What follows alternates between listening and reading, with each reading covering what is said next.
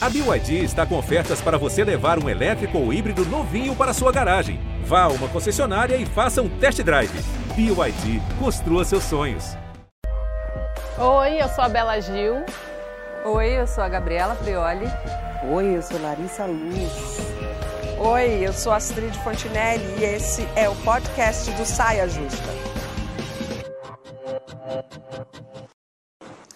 Salve, salve, meu Brasil! Saia Justa ao vivo nessa última noite de.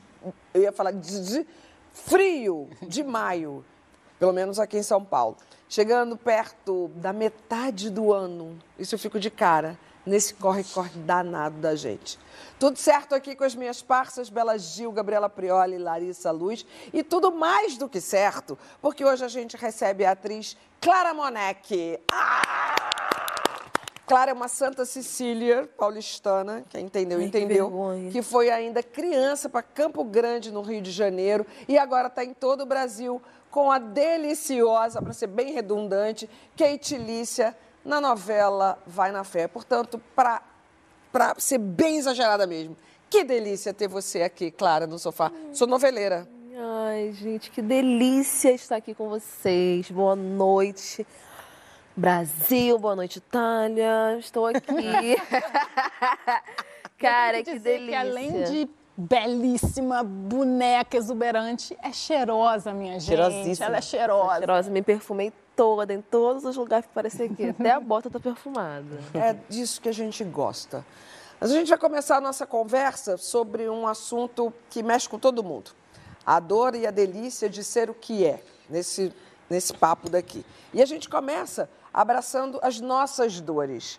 Sempre se ouviu, por exemplo, que as mulheres são mais resistentes a dores físicas e emocionais do que os homens. E tantas outras construções sobre esse tema. Será?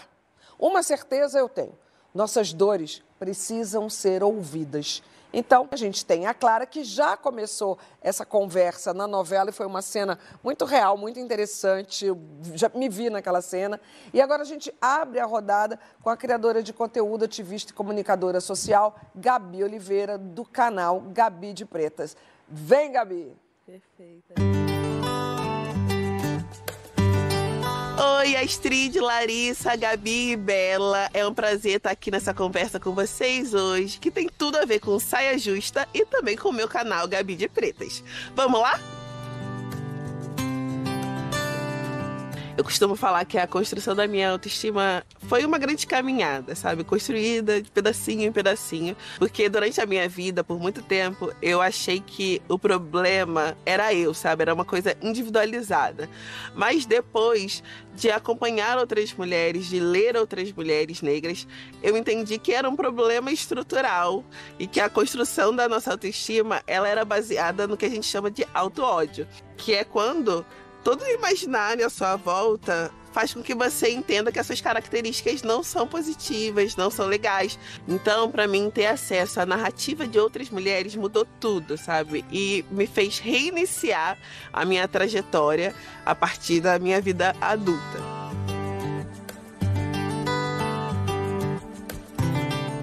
A minha trajetória como mãe foi um pouco diferente uh, das outras pessoas, porque eu escolhi a maternidade solo. Então, isso faz com que é, eu tenha estruturado muito mais a questão da rede de apoio, de quem estaria ali comigo.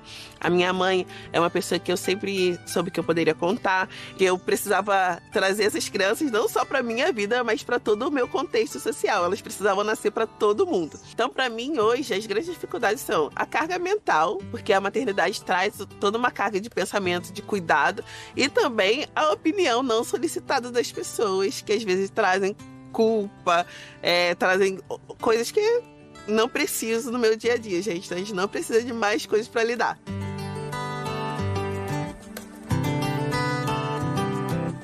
A minha missão nesse momento é criar essas duas crianças que eu amo, eu tô amando isso daqui, mas eu também preciso ver o que no meu trabalho enche os meus olhos, sabe? Brilha os meus olhos. Eu também preciso enxergar o que eu quero conhecer mais no mundo, ah, os lugares que eu quero ir, o restaurante que eu quero ir sozinha às vezes também. Então foi ah, importante para mim essa reestruturação para tornar a maternidade sustentável.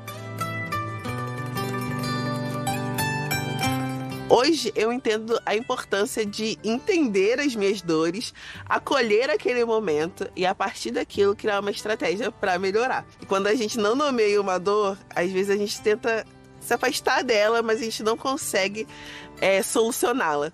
Quando a gente traz um diagnóstico e olha para aquilo com atenção, eu acho que é um início de uma caminhada de cura. Nós mulheres, durante toda a história, nós fomos negligenciadas, né? Inclusive as nossas dores, colocadas no lugar de mimimi, de fofoca de mulher.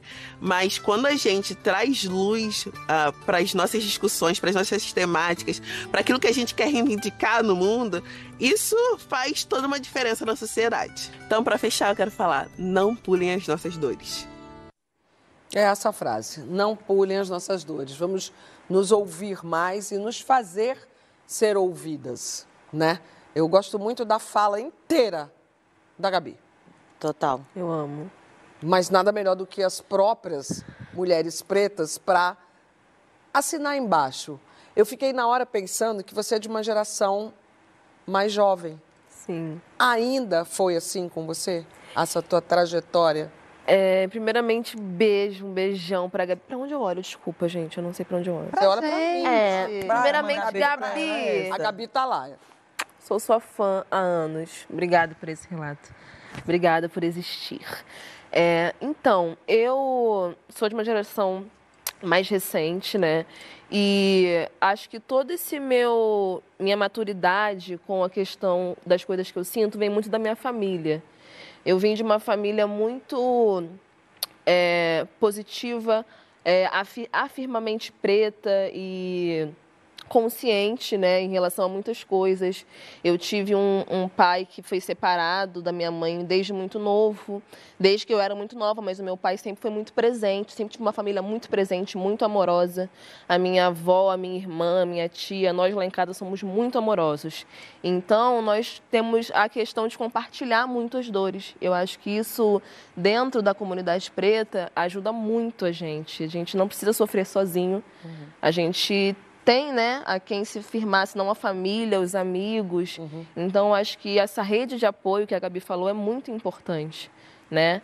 Mas, assim, eu tenho uma facilidade muito boa graças à minha família, porque eu gosto de sentir as dores, eu gosto de viver e, como a Gabi disse, diagnosticar e resolver, e não fugir, né? A gente volta para a rede de apoio, né? Interessante é. isso. É, sim. A dor é muito subjetiva, né? É muito particular. Quando ela fala isso sobre ser questionada, em relação à nossa dor. É muito cruel que a gente ter a nossa dor sendo deslegitimizada, né? ter a nossa dor sendo duvidada, sendo não vista como, como algo real. Uhum. E foi isso que eu vi ela falando ali que me, que me bateu, assim porque a, gente vê as mulheres negras sendo vítimas de violência obstetrícia, violência médica, uhum. por conta desse estigma de que a gente aguenta mais as dores, de que a gente suporta, tanto as físicas quanto as emocionais. E eu acho que tem uma diferença muito grande entre resiliência e resistência, né? Porque resiliência a gente vai ter a condição de atravessar, vai usar a rede de apoio, vai olhar para a dor de frente, vai olhar, ver o que, que é, encarar e achar uma forma de perpassar por ela e se refazer é, e resistir a aguentar. E a gente não precisa aguentar, né? A gente precisa entender, se refazer, ver como que a gente vai administrar, como que a gente vai conviver, mas a gente não precisa suportar. E é muito cruel a gente é, ter que suportar por conta desse estigma que colocaram em cima da gente. Você falou de, desculpa, não, Astrid, de violência obstétrica e eu sofri episiotomia na, no primeiro parto da Flor. O que é isso? Foi muito dolorido. O que, que, é isso? É o corte feito no períneo tá. para o bebê sair mais tá. fácil, com mais espaço.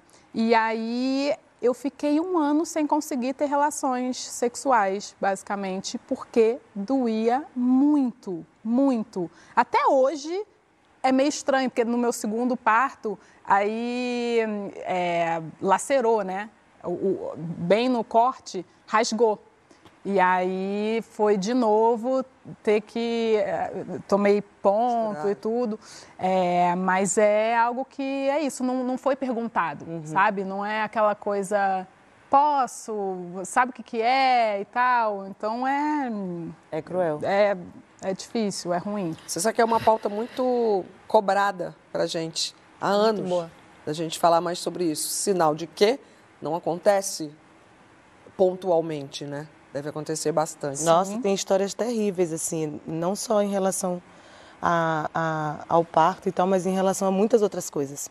Tem relatos, se, se a gente for pesquisar, né, quem quiser pesquisar vai achar relatos absurdos, né, de mulheres e principalmente mulheres negras, é, de histórias em relação a isso, assim, em relação a, a, essa, a essa violência por conta disso, por conta desse estigma. É. Essa coisa da gente ser mais resistente a dores físicas e emocionais que os homens. Gabi, verdade verdadeira, verdade absoluta, verdade construída? Eu estava ouvindo todo mundo falar aqui e acho que o importante da fala da Lari é a gente saber que existem pesquisas demonstrando que as mulheres pretas recebem menos analgesia nos partos Sim. em virtude do preconceito da construção social é, de que elas seriam mais resistentes à dor. É, e existe um senso comum que diz a mulher a mulher suporta mais a dor, né? A, a, a dor do parto é, assim, a prova disso. Né? Exatamente. E, e, que o homem, quando fica doente, é muito mais dramático.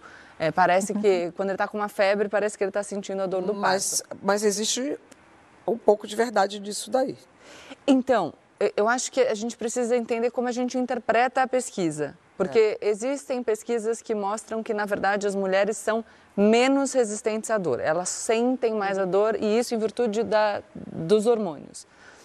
Mas é, alguns pesquisadores explicam essa suposta resistência maior pelo fato de que, submetidas a uma dor maior de forma constante, nós desenvolveríamos uma maior resistência ao fenômeno doloroso. Mas a minha. É, mas o meu faz sentido isso? Faz, mas eu, eu proponho uma outra alternativa que para mim faz mais sentido. Hum. As mulheres sentem mais dor, mas não nos é permitido doer. A gente é, não pode. A gente tem sentir. que conviver, a gente convive melhor com a dor, Quem, porque não tem outra opção. O homem pode sentir e ele pode fazer o drama porque o homem é quem nasce para ser cuidado, a mulher nasce para cuidar. Se você nasce para cuidar, você não pode sofrer, porque você deve ser cuidadora do mundo. Está aqui a Bela Gil que escreveu um livro agora sobre isso. Então, se nós somos as cuidadoras do mundo, se o nosso trabalho é invisibilizado, se a gente precisa estar sempre disponível para o outro, tanto faz o que fisicamente você sente. Você não tem legitimação para sentir. Sentir não lhe é permitido, independentemente de se está doendo. Por isso que, claro que a gente precisa ter noção de todas as opressões que nos atravessam de maneiras distintas, mas é muito importante que nós tenhamos consciência dessa nossa identificação no doer, porque assim a gente pode construir é, uma luta de, de, colaboração em vez da competição a que nós fomos domesticadas. Né? Isso Como é que você... funciona na sua casa? Claro, você que falou aí que tem. Você falou mãe, vó, tia, você falou mulheres. Sim. Apesar da presença do seu pai existir. Mas dentro do núcleo familiar ali na casa, na lida, nas dores, eram mulheres. Como é que. Sim, e assim, é, lá em casa, a gente. Por mais que a gente se escute, é muito disso, né? Não, nós vamos, nós conseguimos, porque minha avó começou a trabalhar com 13 anos, com 12 anos, em casas de família. Minha tia trabalha, estudou, minha tia é enfermeira, formada, mas assim, trabalhou muito tempo também e sofreu diversas violências, como dentro de casamentos, dentro de relacionamentos. A minha avó, a minha mãe também. Então, não digo violência física, mas essas violências que a gente ouviu, né? E para elas foi criada essa, essa muralha de força que, na uhum. verdade, não, não há, não, não, não existe, entendeu? É essa, é essa questão de suportar. Eu acho que lá em casa as mulheres são muito acostumadas a, a suportar as dores e a vida, porque tem um peso e tem que ser vivida. E o que a gente faz com isso? A gente conversa, a gente divide, a gente ri, a gente vai cozinhar, a gente uhum. cria estratégias uhum. que tentam burlar essas dores e esse cansaço e essa carga né, que, que, que a mulher preta é, periférica tem.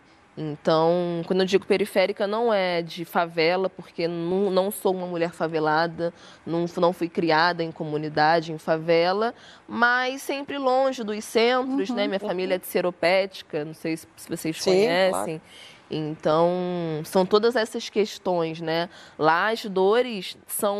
Tem muito isso, né? Das dores serem um troféu, né? De eu passei por eu isso. Consegui, é. Entendeu? E às vezes acho que nem tanto. Eu acho que, por exemplo, eu acho muito bom eu poder estar nesse local agora como artista e não precisar passar por dores, por uhum. dificuldades e lutar para abrir as portas, porque eu posso abrir a porta com elegância, as pessoas abrem a porta para mim, entendeu? Então, assim, é, é sobre a gente aceitar também o local de, de não batalha, sabe? As pessoas Sim. me perguntam muito Sim. isso, assim, como foi? Cara, foi tudo bem, foi tudo legal, as pessoas me respeitam, as pessoas me aceitam, as pessoas me escutam, porque eu tenho uma postura mas não deveria ser por isso, deveria ser só porque todos deve, devemos ser respeitados.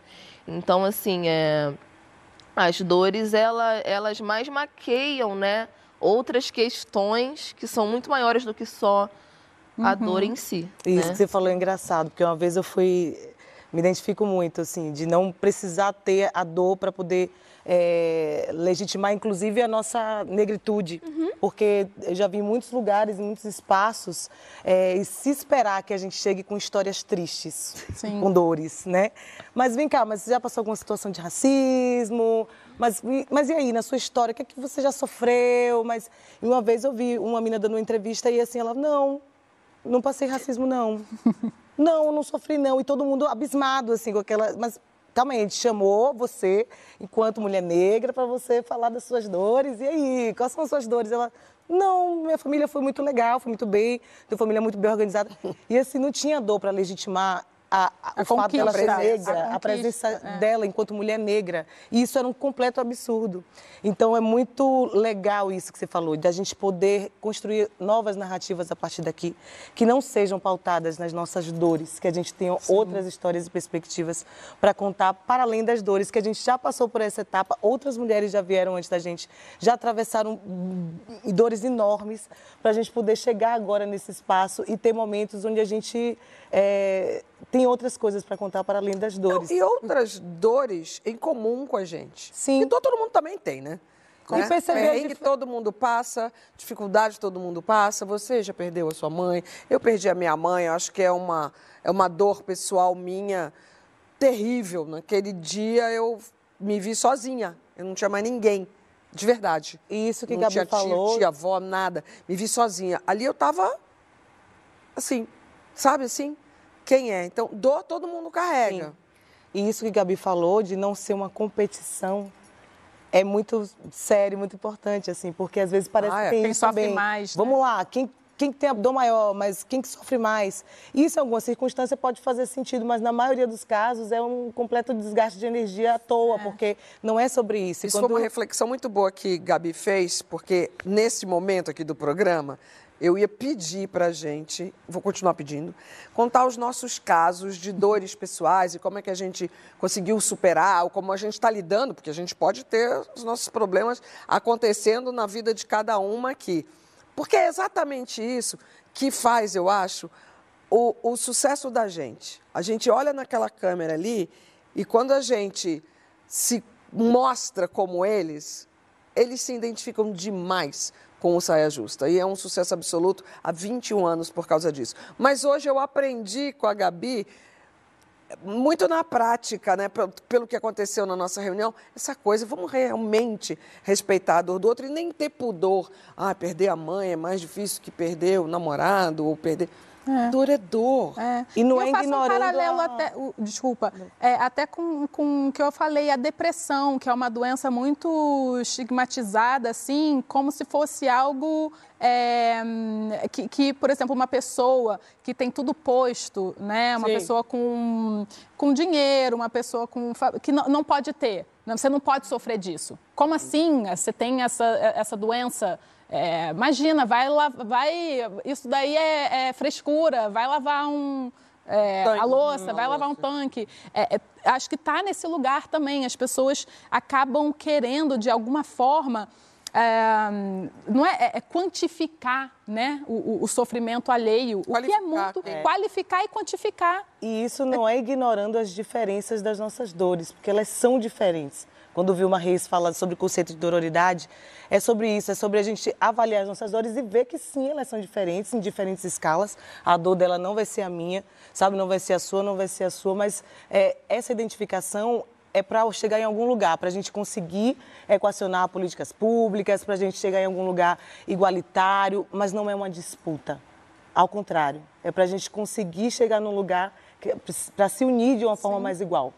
É, eu, eu diria que talvez seja numa perspectiva mais estrutural do que individual, e foi o que você disse também e de conscientização, porque esse é um movimento que eu vejo muito acontecer e é importante que a gente fale sobre, de conscientização de que causar dor no outro não diminuirá a sua miséria.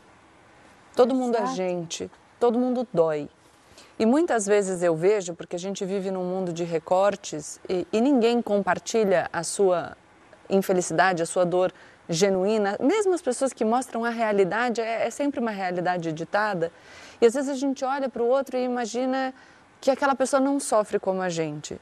Então a gente quer causar alguma dor para ver se por acaso aquele buraco no nosso peito diminui um pouco de tamanho. E isso não acontece. Causar dor em qualquer pessoa, pode ser numa pessoa que você não gosta, mas só vai aumentar a quantidade geral de dor no mundo. Todo não mundo é meio sádico, né? Isso é bem triste. Exato. E é, isso é. Total eu, eu quero endereçar um, um, ponto da Astrid, porque quando ela diz, quando a gente olha para aquela câmera e a gente compartilha a dor, aí a gente se identifica.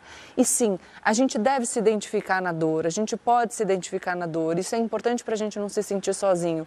Mas a gente precisa também desenvolver a capacidade de se identificar na felicidade, no desejo, no desfrute porque senão a gente fica nessa, nessa competição de sofrimentos, nessa necessidade de ter passado por uma história triste para que nós tenhamos alguma realização, que nos faz ter muita dificuldade, principalmente as mulheres, de desfrutar. É. A gente constrói, constrói, constrói, batalha, batalha, batalha em diferentes níveis e a gente conquista o que a gente sempre sonhou e a gente se vê naquele lugar de não poder desfrutar daquilo. É, que eu acho que assim, não vamos nivelar para baixo, né, gente? Bora nivelar para cima. Tipo, se o outro está sofrendo, e aí você falou uma questão de, da escuta, né? Quando a gente está tá sofrendo, quando a gente está tá triste, quando a gente está com dor, a gente quer ser escutada. E aí eu aprendi ah, que existem dois tipos de, de escuta, né? O simpático e o empático. O simpático é aquela pessoa que quer apagar a dor logo, assim, tipo, já vem com, sabe, uma. É, e que não, não dá espaço para você poder. Falar. Não deixa nem falar. Não dá espaço para você, sabe, internalizar, elaborar, já quer. É, que às vezes. E, e, e, casa um pouco com a fala da Gabi, é, que ela estava dizendo, ah, as pessoas vêm com opiniões é, que eu não pedi. Às vezes é até na, na boa intenção mas que não cabe naquele momento. E os, os empáticos são aqueles que realmente estão ali, entendem a dor, falam, estou te escutando. E, e, eu achei isso muito interessante, porque, é, como ela disse, eu acho que do mesmo jeito que a gente, quando a gente identifica e nomeia aquela dor, é mais fácil da gente curar. Também como espectador, como ouvinte, se a gente identifica o nosso comportamento quando a gente está escutando alguém, é muito importante, porque eu achei interessantíssimo. É, eu me vejo como mãe, muitas vezes, a ouvinte simpática. Não, filha, não, vamos embora. É, vida para. Não, vamos lá. Aquela coisa que né, você não quer ver o seu filho sofrer. Sim. E às vezes não, às vezes é um, um momento de colo, chora aqui, é sofrido, é dolorido mesmo. Vamos lá que e, e, e dá espaço para isso, né? Tipo, pode criar. Agora vamos para a, a Bela está tendo ideias ali, mas nesse momento quero lhe vou voltar para a gente falar de casos não monogâmicos. Abrir o relacionamento ou não, eis a questão. E, pelo jeito, é uma questão muito interessante, porque dados recentes revelam que a busca online sobre o tema cresceu mais de 280% nos últimos dois anos. E o Brasil registrou um pico de, de buscas por relacionamento aberto em 2023. A questão que eu sempre coloco é: mas será que funciona para todo mundo? Para aquecer a conversa, a gente convocou a atriz Fernanda Nobre, que conta essa história sob o ponto de vista dela. A maior fantasia que as pessoas têm sobre o relacionamento aberto, que é completamente diferente na prática, é que acham que a nossa vida é uma festa. Desculpa decepcionar vocês, mas é igual, é só uma questão de não viver na hipocrisia. É um posicionamento político e uma vontade de ter uma relação com mais diálogo, mais honestidade. A gente faz parte de gerações que não se falava sobre isso. Não existia uma outra forma de se relacionar. A monogamia ela era imposta, era implícita. A gente começava os relacionamentos e eles eram monogâmicos. E a nova geração ela começa as suas relações se questionando no diálogo entre duas pessoas, falando é aberto, não é? É monogâmico, não é? Mas o importante é escolher. É importante ter diálogo e ter uma escolha consciente com o seu parceiro ou parceira. Mas tem gente que acha que a partir do momento que você começou a experimentar a não monogamia, você não pode sentir ciúmes. E não, gente, não é assim. Não seja tão severo com você mesmo. Porque ciúmes é um sentimento. É um sentimento que a gente tem que aprender a lidar como qualquer outro. A única diferença é que na monogamia, no amor romântico, o ciúmes, ele é usado quase como uma prova de amor, né? Ele é romantizado. E na não monogamia, você tem que aprender a se responsabilizar pelo que você sente. Eu vou ter que aprender a lidar com aquilo. Eu vou ter que aprender a me entender com aquele sentimento e não invadir o espaço do outro. Entende? Se a pergunta foi para mim, não. Sinceramente. Posso puxar de você? Não entendo. Você, antes da gente é, ouvir a Fernanda, você falou, mas será que isso funciona? É.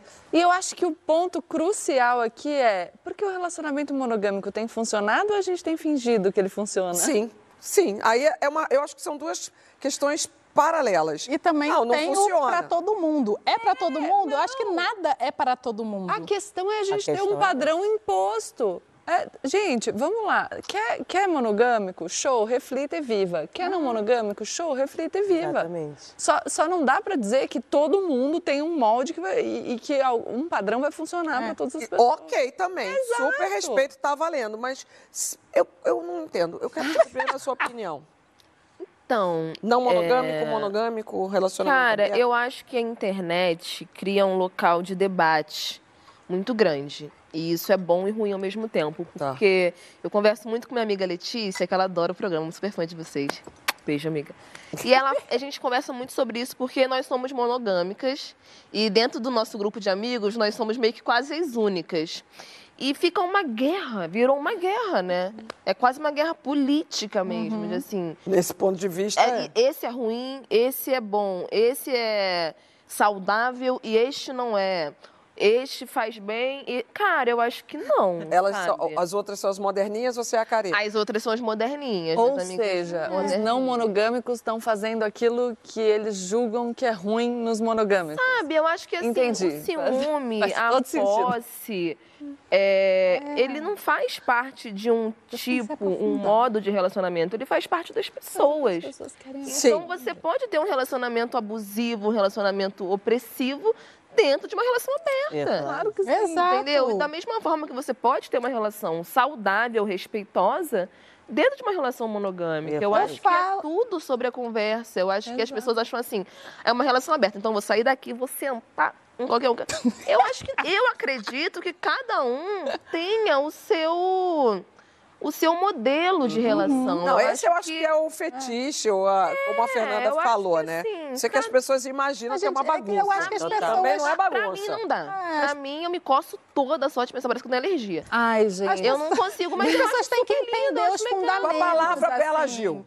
Ah, que eu acho que tem que entender, antes de criticar isso, vai ler, vai entender, vai entender de onde vem a monogamia, por que fomos criados, por que foi institucionalizado esse padrão na nossa sociedade, é, porque está muito atrelado à propriedade privada, está atrelado à questão do controle do corpo do outro, a questão do controle do desejo do outro, da instrumentalização é, do desejo do outro, no sentido de que é, a pessoa só é feliz se ela nega o desejo do outro, ou seja, você não pode isso, não pode aquilo, não pode. Então, é aquilo que a gente estava falando no bloco anterior, tipo, nivelando para baixo. Não, cara, Mas um apoia relacionamento o outro. monogâmico não precisa ser desse Não jeito. precisa, mas, é essa, mas essa é a essência. Isso que eu tô falando. Por isso que eu falo, você pode ter um relacionamento é, monogâmico saudável. E você pode ter um relacionamento não monogâmico não saudável. Mas a gente precisa entender a- o fundamento de cada um. Na não monogamia, por exemplo, é, a, a hierarquia né, dos afetos é muito mais horiz- horizontalizada. É, eu, por exemplo, tive um relacionamento, um casamento de quase 20 anos que não tinha exclusividade sexual, mas ele ainda era pautado em alguns lugares em fundamentos monogâmicos. Por exemplo, o, o meu ex-marido não gostaria de saber.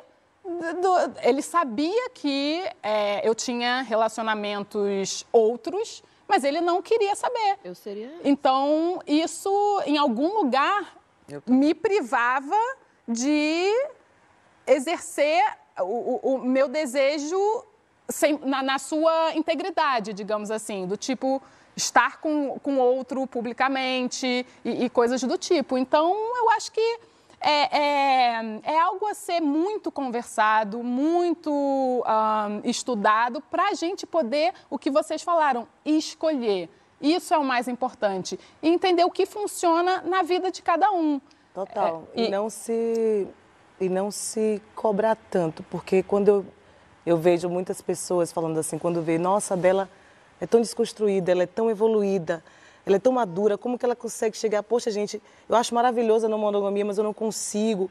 Já se colocando num lugar de menor por não conseguir, isso é cruel com a gente. Porque Gente, eu não sou mais evoluída quando- que ninguém, gente, Exatamente. pelo quando eu de Deus. penso sobre a não monogamia, a evolução e a- o amadurecimento em relação a isso, eu penso que a gente precisa primeiro passar pela nossa história, pela nossa individualidade, a nossa relação com o afeto, a nossa construção com o afeto. Nós sabemos, cada uma na sua particularidade e diferença, que a gente tem outra relação, nós, mulheres negras, com o afeto, com o acesso a isso. Então, não é tão simples pensar em descolonizar o afeto assim. Uhum. Então, é um processo difícil. E, e tudo que vocês falaram, assim, pode ter, podem ter relações monogâmicas com diálogo, que ela falou assim, ah, não, é só é, questão de ter diálogo. A gente pode ter uma relação monogâmica saudável com diálogo e se respeitar dentro disso, não achar que a gente é menos evoluída ou etc, porque não consegue abrir uma relação. E eu vejo muitas pessoas, inclusive, abrindo a relação como uma forma de salvação para uma relação que já não tem mais jeito. E isso eu acho assim, E eu, por exemplo, dificílimo. fui- A Gabi, tá, a, a Não, Gabi Gabi Pistola tá pistola. nascendo. Eu acho que A. Gabi Pistola tá nascendo. Ela tá tá. ela, a Gabi tá assim, ai. Só, É. só para eu concluir em relação a isso, porque eu já vi muita, muitas coisas dando errado por conta disso. Tipo, ah, a relação não tá boa, a pessoa já não tá legal com a relação, É já não tá tema, boa né? consigo tem mesma, e aí abre a relação. Para salvar a relação. É. É. E eu não acho que realmente a não monogamia não é um produto, não é uma coisa que vai vir para Organizar. resolver, organizar as coisas. Primeiro a gente precisa organizar internamente, para depois a gente assumir com responsabilidade, porque senão a gente vai reproduzir coisas do patriarcado, vai reproduzir coisas é, é, ruins da mesma forma. Exato. Gente, o problema é a lógica de imposição de modelo único. Então, vocês reclamam da construção do amor romântico monogâmico e aí as pessoas romantizam a não monogamia. É. É, mas É, eu é a que- lógica que é o problema. Então, o, o relacionamento monogâmico é essencialmente ruim, perverso, negativo? Não. Não. O relacionamento não monogâmico é necessariamente ruim, bom, Não, maravilhoso, mas, mas Não. há muitos elementos na monogamia que são perversos. Ok, mas o meu ponto Esse é- é, se você faz o mesmo caminho com a não monogamia, com a imposição de um modelo único, Não, então isso eu acho- a proposta. não, isso eu acho- Não é porque a Bela vive um relacionamento não monogâmico e idealmente o seu ex-marido tem o seu ex-marido na verdade, concretamente, tem todo o direito de não querer saber. E você Claro, tem e a todo o gente- direito de querer viver na plenitude. Dois indivíduos incompatíveis nos seus quereres. Não dá para viver junto.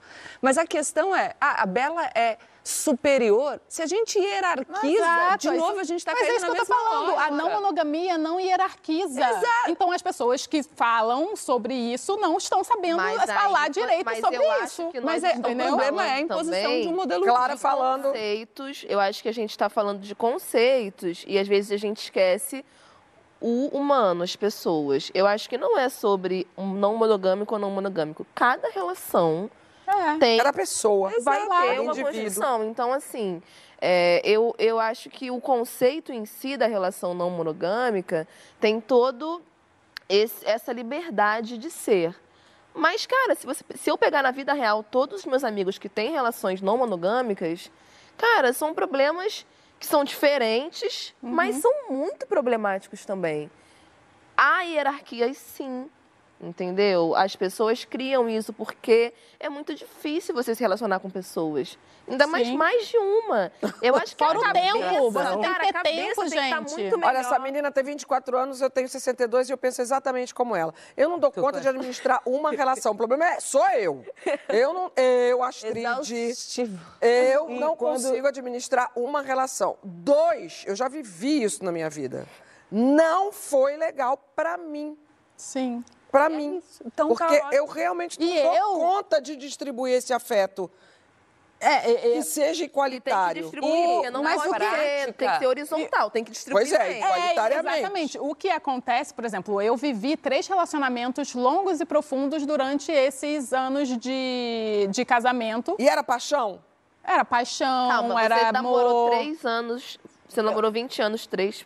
Eu, é eu fiquei casada Ah, quase durante. 20, É. quase 20 Entendi. anos e durante o quase um pouco mais da Em metade momentos, do, é. do, Entendi. do relacionamento, eu me apaixonei e eu, eu, E eu pude viver, porque ele sabia que eu vivia, ele só não queria saber Ver, saber, saber conversar detalhes, sobre. conversar sobre e eu respeitava e isso foi é, deu muito certo o nosso casamento ele não terminou por causa de, relacionamentos outros terminou por outras questões mas hoje eu enxergo que eu é, se eu tiver um relacionamento hoje talvez é, eu queira viver outros com mais liberdade, entendeu? Ter um, por exemplo, ter um, um- um namorado, vários namorados, na verdade, né? É, porque eu acredito que dá pra gente amar e se apaixonar por mais de uma pessoa.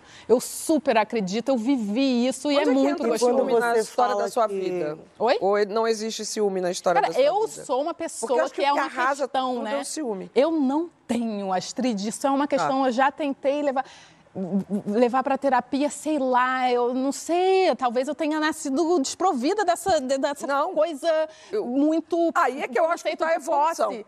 Não, porque não, o mas- ser humano que não sente é ciúme, eu muita acho isso uma evolução. Mas talvez eu nunca cheguei num. eu- talvez eu nunca tenha chegado num relacionamento que tenha me levado para esse lugar. Porque o meu relacionamento com, com o JP era muito saudável. Não cabia ciúme no relacionamento. Insegurança. Porque Não ciúme é cabia. diferente da insegurança, né? Então, a gente, era, a gente tinha muita, Muita segurança. segurança. Mas eu acho que Muita a segurança, Tem a ver, né, ok.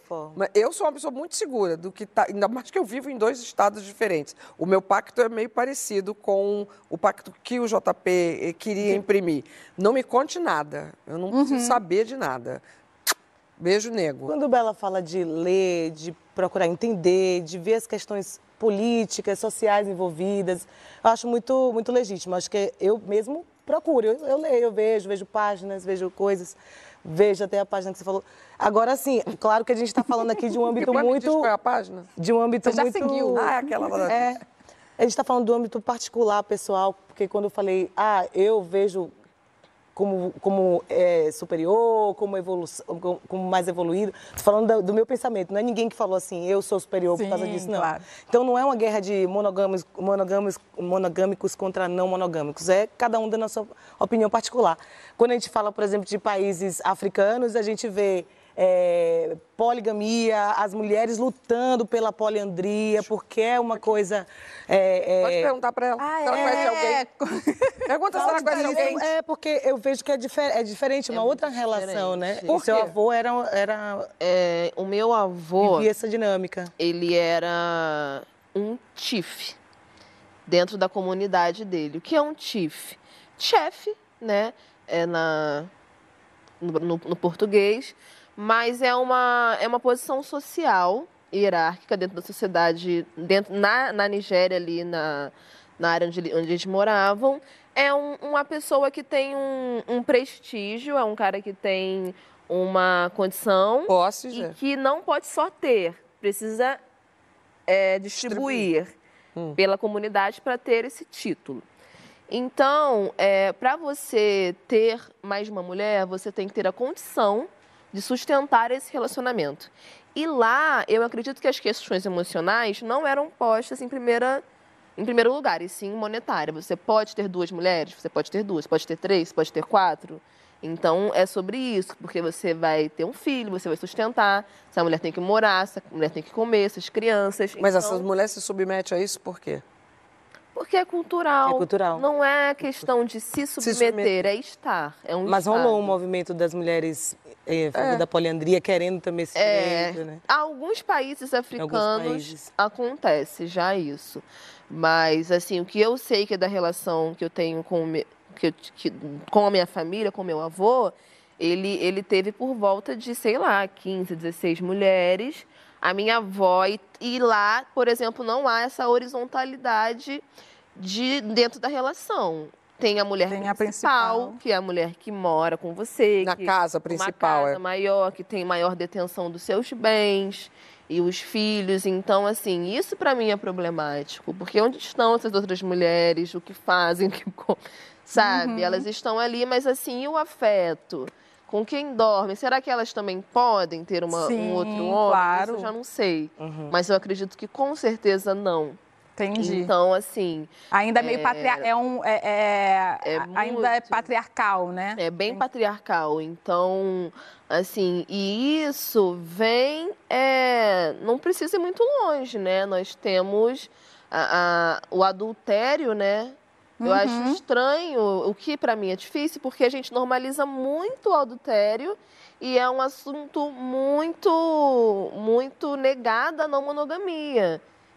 Entendeu? Então, acho assim, é, é preciso conversar, porque realmente como é normalizado. Ah, tem ali, tem a moça que ele fica ali, na esquina também, meu avô, meu pai e tal, e é assim que acontece. Então, assim, até onde, entendeu? É uma, é- eu acho que é mais sobre a discussão do que sobre a escolha. Claro. É sobre E na monogamia né? isso fica meio velado, né? Meio, é, meio vira uma hipocrisia, porque o estudo da USP diz que 70% dos casais brasileiros já disseram que traíram. Então, assim, na monogamia. E os outros 30 a mente. então, na monogamia, a, a traição é regra, não é exceção. Então, nem sempre. não, nesse Vem lugar. cá, vamos sim. ver o que os nossos espectadores contaram nas nossas redes sociais. Cris Machado. Acho interessante. Só não dou conta porque troco nomes. Aí Essa é- Ai, coitada. Eu, Eu acho que seria essa. Aí o cabelo Portela. O casal tem que ser muito amigo e o sexo com outra pessoa tem que ser casual. Mesmo assim, é difícil, pois pode afastar o casal e o relacionamento acabar. É, é, é mais ou menos É o que as pessoas têm o maior medo, né? É, É, é. disso. é o meu. Pamela Paris. Jamais não gosto de emprestar minhas coisas. Imagina meu homem. Ela botou. É, Aí tem uma que apagou aqui, o- é- ela mesma apagou o nome dela. E, e a foto não tem a carinha dela. Será? Acho que agora, com 50 anos, seria gostoso tentar. Opa. Mas acho que o companheiro não toparia. É. Vocês estão olhando pra mim, gente, pelo amor de Deus. O quê? Eu, eu, eu vou falar. Eu acho que se ela gostaria de Tem tentar, que tentar. eu acho que tem que tentar. A conversar É, sobre isso conversar, com o companheiro. Vá que colhe. E tem um nome daqueles que eu não consigo traduzir. Hum, acho que não rolaria para mim. Sou um pouco conservadora nesse aspecto. Aí ela usa o, o emoji da. Sabe aquele assim? E o nome era DRG Kika. Ó, eu acho que não tem problema se a gente não tá pronto. Se a gente conseguir não julgar o relacionamento dos outros, já tá. Nossa, Show, exatamente. já- Vamos E viver outra do jeito que a gente coisa, quer. e eu acho que viver. assim, é, o padrão nem sempre também é. Lógico. tem que ser um vilão, né?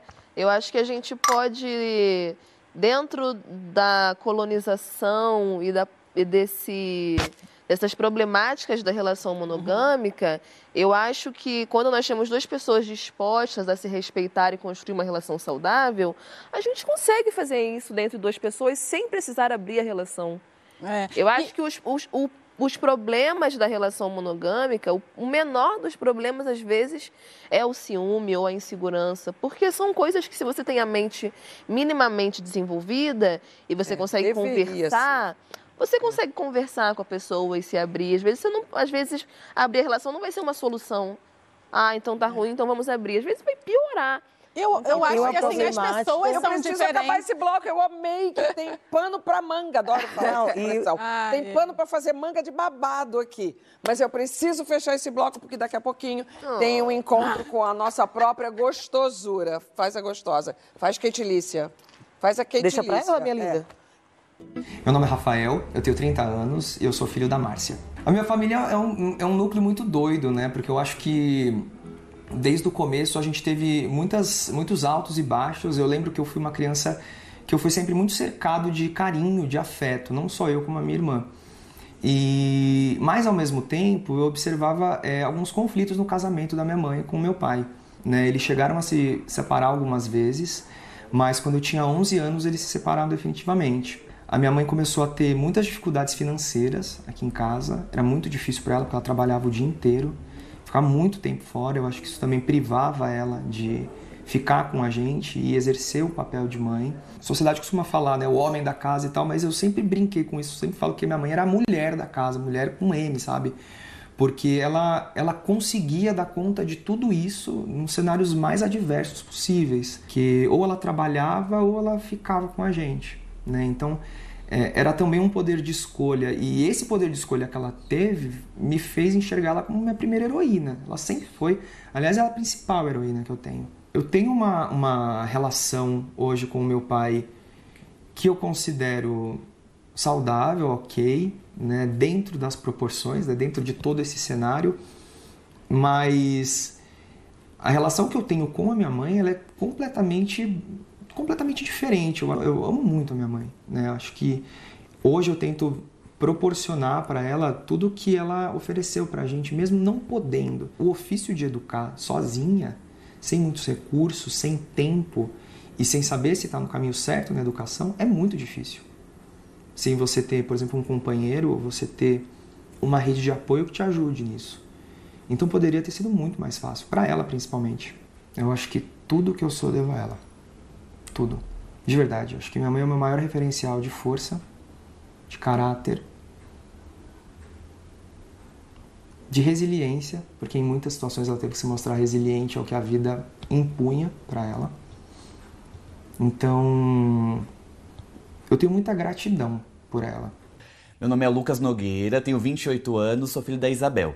Minha mãe era super jovem, ela tinha 17 anos, e foi quando ela acabou engravidando de mim. No começo, meu pai ajudava bastante ela, né? Ele estava super empenhado, era o primeiro filho.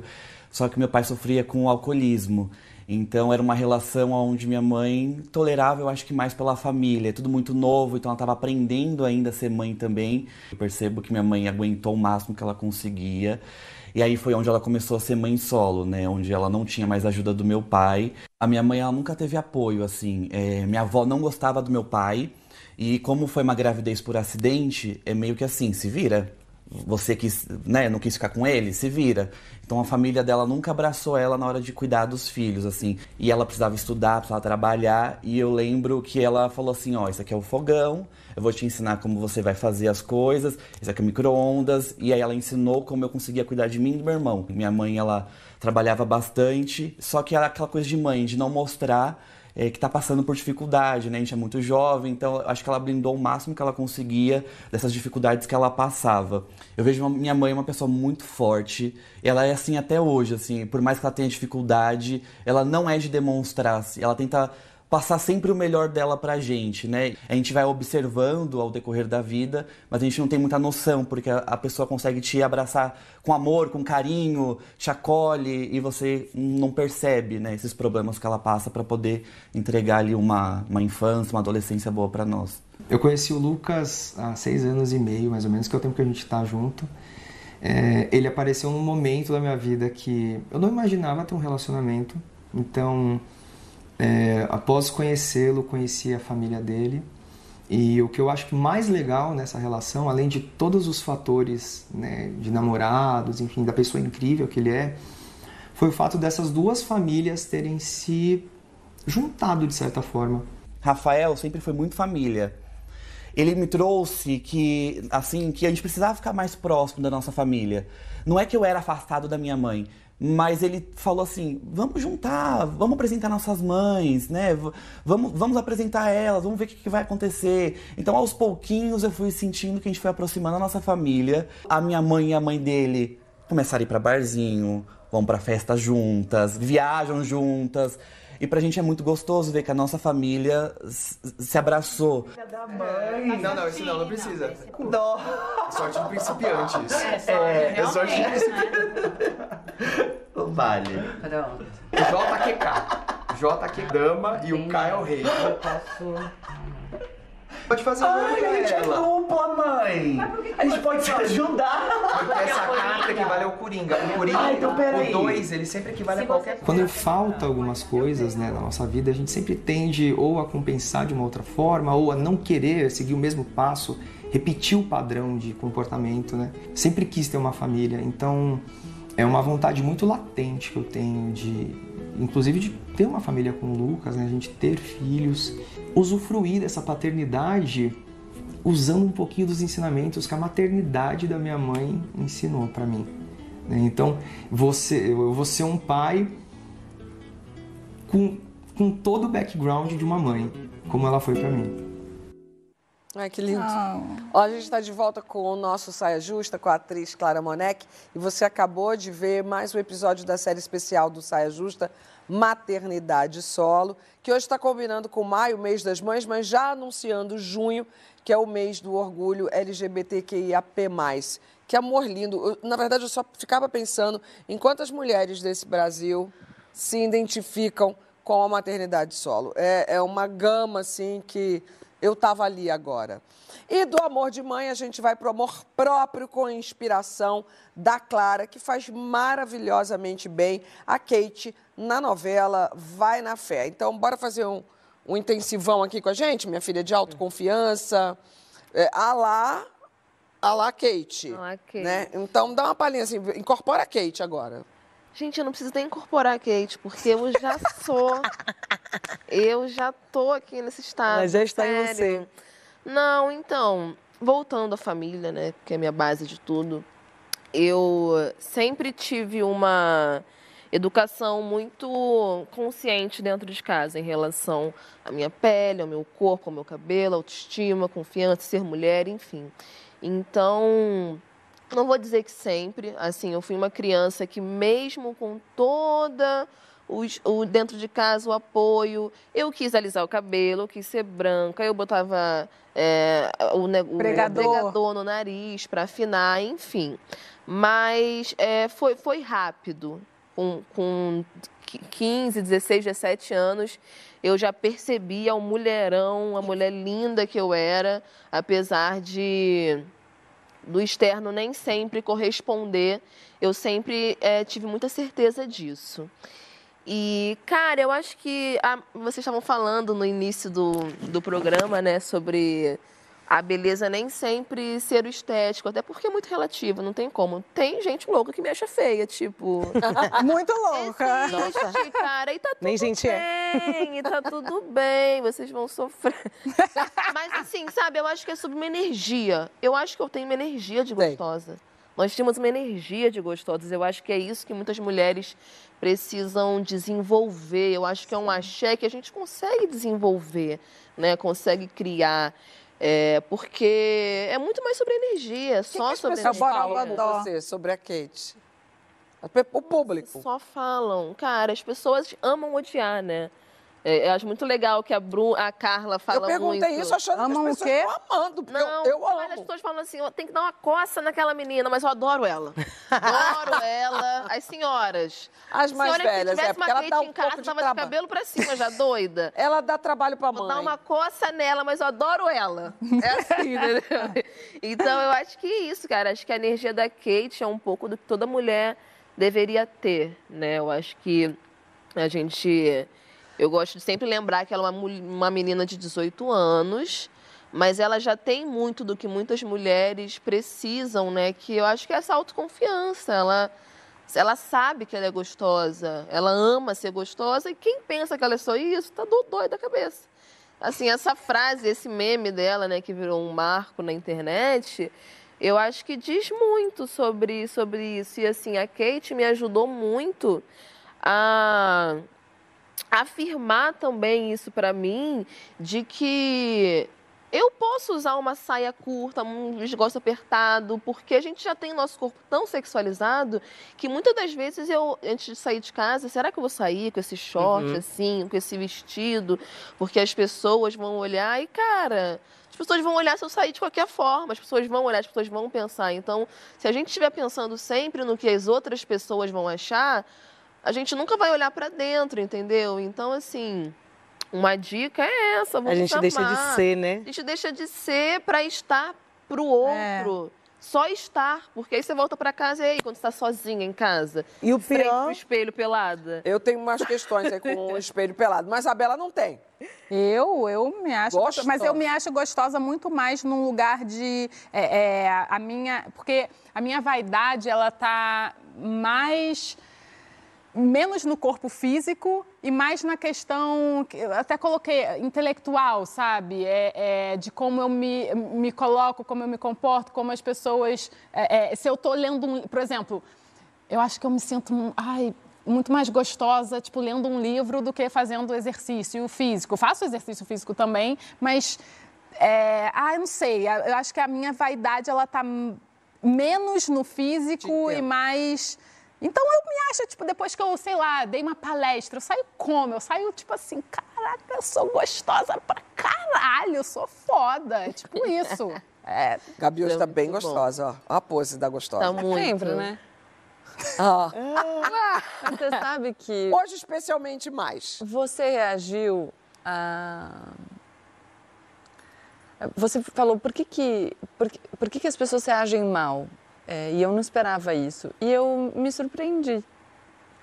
Porque eu queria propor uma reflexão, mais do, do que se eu me acho ou não gostosa, mas como as pessoas reagem, como as mulheres especialmente reagem a uma mulher que olha e fala: Eu me acho uma gostosa, eu me acho maravilhosa, eu me amo, eu me acho linda, me acho foda, me acho competente, me acho inteligentíssima. Não, a sabe gente por quê? vê isso bem na ou a gente novela- se ressente? Não, mas não Ah, precisa ser na novela. Não, Eu é porque a gente estava mulheres. falando especificamente É, da personagem saber. que ela Todo- vive na todo novela, mundo. que é realmente uma delícia. É uma menina de 18 anos, divertida. Sim, mas você gostosa. percebe que Então, até aí tem uma alguém que enche o saco da Kate Lícia? Poxa, que gente chata. Mas e é, é o meu ponto é, por que, que alguém encheria o saco de qualquer outra pessoa se Ah, essa pessoa só se autoafirma? Veja, quando mas você é diz eu me amo, é eu me acho linda, eu me sociedade. acho gostosa, você não está dizendo que você é mais do que alguém, não é um juízo comparativo, é uma declaração de amor próprio. E eu, sinceramente, não acho que nós vivemos num mundo que está pronto para assistir mulheres se afirmando desse jeito. Mas em E nenhum às lugar, vezes a gente mas em nenhum se lugar. encolhe para não incomodar, é, jamais peçar desculpas por se derramar aquele livro que eu indiquei aqui da Riane Leão. E a gente se encolhe para não para não chamar bagunçar, para não chamar atenção, para não ser coagida. Falando nisso, você estava tão gostosa. É pra, é, pra, é pra gente se divertir nesse bloco, tá? Porque ele é curto, tá? Você estava tão gostosa no desfile da Menina Não, dos Reis. eu tava me achando. Inclusive, isso é uma coisa que, que eu passo direto. Falo, gente, teve uma vez que alguém falou assim, Larissa tá se achando, no sentido, tá se Aham. achando, tá se sentindo. E eu, gente, mas Que onda da porra a gente passa uma vida inteira pra poder a gente construir uma autoestima, pra poder a gente se achar. Aí vem a pessoa e fala, tá se achando. A gente vai se achar, viu, minha Que linda? bom, Ou a gente vai se achar muito. Eu acho todo mundo aqui, Tô gosto- mesmo, to- tô me todas sentindo. aqui muito gostosas. Mas é isso, é cada uma com o seu borogodó. Essa que é a questão, entendeu? E isso que a Bela tá falando é maravilhoso. Porque a gente, várias vezes, eu e a Bela, a gente tem um jeito de se vestir muito diferente. Muito! E a gente estava falando semana passada exatamente sobre isso. Sobre como é, a gente precisa olhar para a forma de se expressar das pessoas e entender que cada um se sente bem do seu jeito, com as suas características. Então você falou, ah, a saia curta e justa. Se você quiser, use. E se falar, "Ah, mas eu não gosto de saia justa, então não usa, mas deixa ela usar. A gente não precisa. É que as pessoas querem julgar como fica no outro, Ah, né? mas é tanta Então, mas coisa. é Né, não você tem não coragem usaria, de botar mas- a mini saia, entendeu? Não tem o, o, o, o culhão e aí fica... Vem cá, vem cá. Tem que botar mais uma aqui na roda. A Nossa colunista, a roteirista, atriz e criadora de conteúdo, Natália Cruz, tem um ponto cruz super dela, olha só. Hum, interessante esses testes de internet, né? Ano passado eu estava fazendo um veja o nível da sua persistência, mas eu desisti. Agora eu estou fazendo esse marque a alternativa que mais te representa. Engraçada ou gostosa? Vou marcar as duas.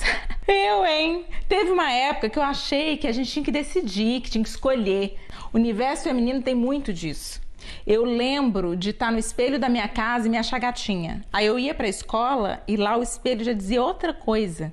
Ou seja, eu sozinha na minha casa estava satisfeitinha. Agora, no comparativo da escola com as gostosas consagradas, né, de fato, eu não sustentava. E foi aí que eu abracei a comédia. Até porque todas as vezes que eu tentei ser gostosa, fazer carão, sensualizar, deu risada, deu graça. Aí o que, que eu percebi? Que eu não estava sendo a gostosa que eu podia ser. Eu estava performando uma gostosa que eu vi, uma gostosa alheia.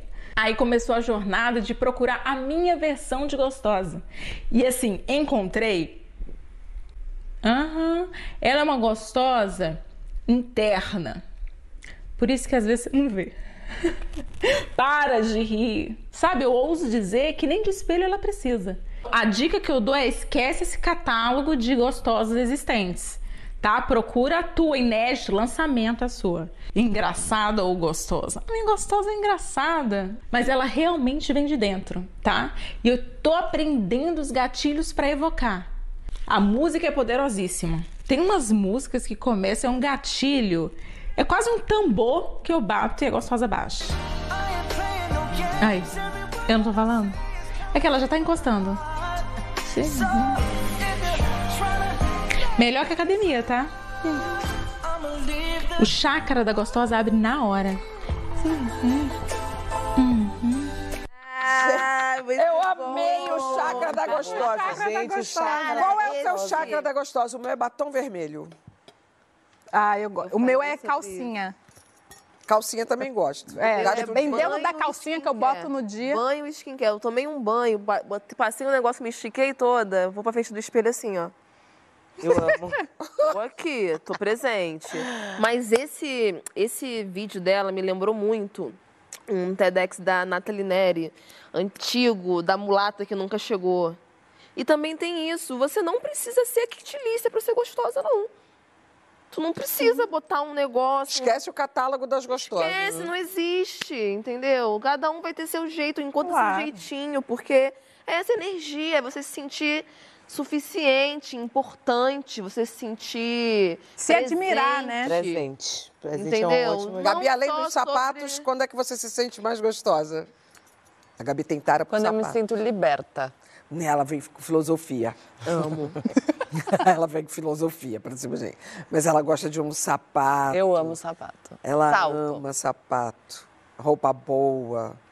Biju. Ela mexe muito com a Eu mão. gosto de tudo, né, gente? Eu gosto da montação. Ela gosta. Ela gosta da Da montação. montação. A Ela- montação. Cabelo também é babado. Quando você bota no cabelo, pá, e joga. Eita!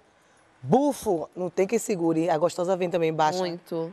A gostosa Nossa, baixa agora legal. Cabelo deu- novo, energia Cabelo de novo, gostosa, energia. A gostosa vem. Que o diga Mônica Martelli, né? Que tem essa personagem maravilhosa que, tipo, Niki jogou o cabelo Vem a gostosa? totalmente gostosa. Mônica Martelei, ó.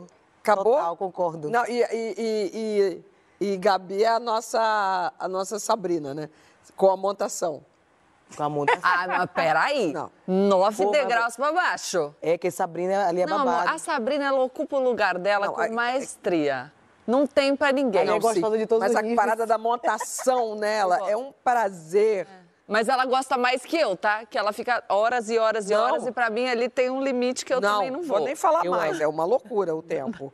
né? O programa de hoje acabou, é isso, diretor? Não, não pode Não. ser. Eu não vou aceitar. Não, a não ser que você Não. incorpore a Kate Lice, eu, Eu fico mais cinco vou minutos. aceitar, eu vou estar aqui. Gente, que delícia, Não quer se né? desapegar. Não quero. Ela gostou amei, amei tanto, ela tava louca pra chegar aqui. Ai, gente, que delícia. Arran- botou uma roupa Kate Lícia foda. Toda Kate Lee. Eu, eu me Cremosa. surpreendi muito com a Clara, assim. Não, não que eu tivesse muito esperando jovem. outra coisa, mas é que você é melhor do que a expectativa. Ai, que bom. Porque é muito jovem, fala- então a gente sempre. É? A gente tem essa errada tendência das caixinhas lá, de achar que a, a- a jovem não tem maturidade ou, ou- ou conhecimento. E Fala isso, você fala é demais. E só para encerrar, que a gente se encontrou num, num evento esses dias no aniversário de Samuca, e a Elisa Lucinda disse que quando viu ela chegando, ela chorou de emoção.